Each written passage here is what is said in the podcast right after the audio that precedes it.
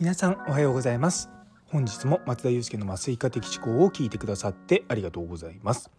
この放送は無痛分娩や酸化麻酔を中心に医療ビジネステクノロジーなどのいろいろを毎朝6時に発信していく番組です。いやー暑いですね。いやこの3連休ちゃんとまあ休めたんですけれどももう暑くて基本あまり家から出たくないというような状況だったんですけど皆様いかがお過ごしでしょうか？いやこの季節あのカナダ特に私いたトロントとかはすっごく過ごしやすいんですよ。いやだからこの時期だけ カナダに戻りたいなって本当に思います。最近ちょっとこうツイッターとかをいろいろと見てるとあのふとそのカナダの時の診療と日本の診療ってまあ結構違うところも多いなって思いながらこう思い返すことがあったんですね。っていうのも結構まだまだ日本だと遺伝子検査って一般的じゃないんだなって思うんですよ。正直私自身もじゃあ自分の遺伝子調べたことあるかっていうと、まあ、学生時代の実習でアルコールに強いか強くないかっていうのを調べた以外はやったことないんですね。でもカナダとかだと、まあ、そもそも民族の多様性があるので結構 CM とかでも「あなたのルーツはどこにあるの?」みたいな感じで自分の遺伝子調べませんかっていうのが結構流れてきてたんですよ。でもこの私たちのいる日本っていう国はですね基本単一民族国家でほとんどまあ遺伝的な多様性っていうのは他の国に比べて全然ないんですよね。で病気とかも例えば日本ではよく見るけれども海外で見ない病気とかもたくさんありますし逆もまたしかりなんですよ。でカナダにいた時は結構その例えば乳がんの手術とか卵巣摘出の手術とかっていうのがあの実はそのがんの遺伝子を検査したら、まあ、そういった遺伝子があるから、まあ、この2つって実は関連があるって言われてるんですね。で例えば乳がんの人ででその後卵巣がんにならないように卵巣を取りますとかまた逆のこととかも比較的あったんですよ。で私は、まあ、もちろん知識としてそういったことは学んでいても実際日本でそれがあの適用になってその麻酔をかけるってことはあんまりなかったんですよね。なので結構その、まあ、遺伝子を調べるっていうこと自体がもう当たり前でしかもそれによってその予防できるがんとかをしっかり予防しましょうっていうのがまあ、結構進んでるなっていうふうには思ってました。あとはあの麻酔薬がたまに体に合わなくてどんどん熱が高くなる病気っていうのがあるんですね。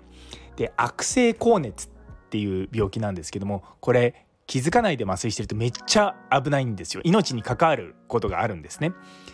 で日本でももちろんあの実はやっているんですね。今一番それで力入れてるのは広島大学なんですがかつてはあの埼玉医大の諸の方の病院でもう本当に大家と呼ばれる先生がいらっしゃったんですね。なので結構そういった、まあ、遺伝子検索とかしてたんですけれどもまあでもその程度なんですよね。で以前そのカナダでいた時にその悪性高熱のリスクが私ありますって言われたことがあるんですね。でなんでそれ分かったのって聞いたら「いや遺伝子検査したから」って言われるわけですよ。で普通そんな遺伝子検査しないんですけれどもなんかその患者さんの話を聞くと実は何個かこうちょっと離れたこう親族で実はそういったまあその悪性高熱って診断された人がいてでそうすると一族老頭じゃないですけど血縁者全員こう調べるっていうのをやるらしいんですね。でそれで私はそれのまあそういった、まあ、悪性高熱になりやすいこう遺伝子を持ってますって言われていやこれはすごいなと思ったんですよね。でちゃんとしかもそれをただ単に調べただけじゃなくてあの患者さんにもしも手術受ける時はちゃんとそれを担当麻酔科医に伝えてくださいねっていうことまで教育されてるってことが私は本当にすごいなって思いました。なかなかこう日本だと遺伝子ってまだこう研究とかそういった段階でしか使われてないようなことがもうすでにもう日々の臨床にこう実装されてるんですよね。なので日本もまだまだそこのところには力入れてないなっていうふうにはあの感じました。あと例えば、まあ、家族で乳がん、まあ、血縁者乳がんの方がいらっしゃったりとか逆にこう里子とかで、あの人も多かったんでそうすると、まあ、家族家族歴は分かんないわけですよ。そうすると、まあ、自分のこう遺伝子を調べておいて、まあ、なんかがんのリスクないかとかいうことを調べてる人もいました。あの働いてた病院の麻酔科のクラクさん女性だったんですけども私あのそのがんの遺伝その乳がんになりやすい遺伝子あるから毎年その乳がん検査を受けてるんだって話とかも本当にまあ当たり前のように聞いてたんでいやすごいなと思ったんですよねもう本当にただ純粋に。っていうのはそういうのを当たり前にやるってやっぱ専門家がちゃんと集まってやっていかないとなかなか難しいんですよ。もういろんな遺伝子ありますしいろんなこうその専門の人たちがいる中でやっぱそれがこう社会に実装されてるっていうところはいやすごいなっていうのを本当にもう思いましたね。まあ、近々ね多分日本でもまあそういう検査とかをね当たり前にやるようになるでしょうし例えばあの人間ドックの一環とかにねそういったのが盛り込まれるってきっと出てくると思うんですよね。なんでまあそうなった時にまたこう医療がどう変わっていくのかなというふうにふと思いました。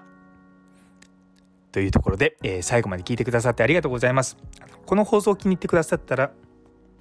いいねコメントフォローの方よろしくお願いいたします。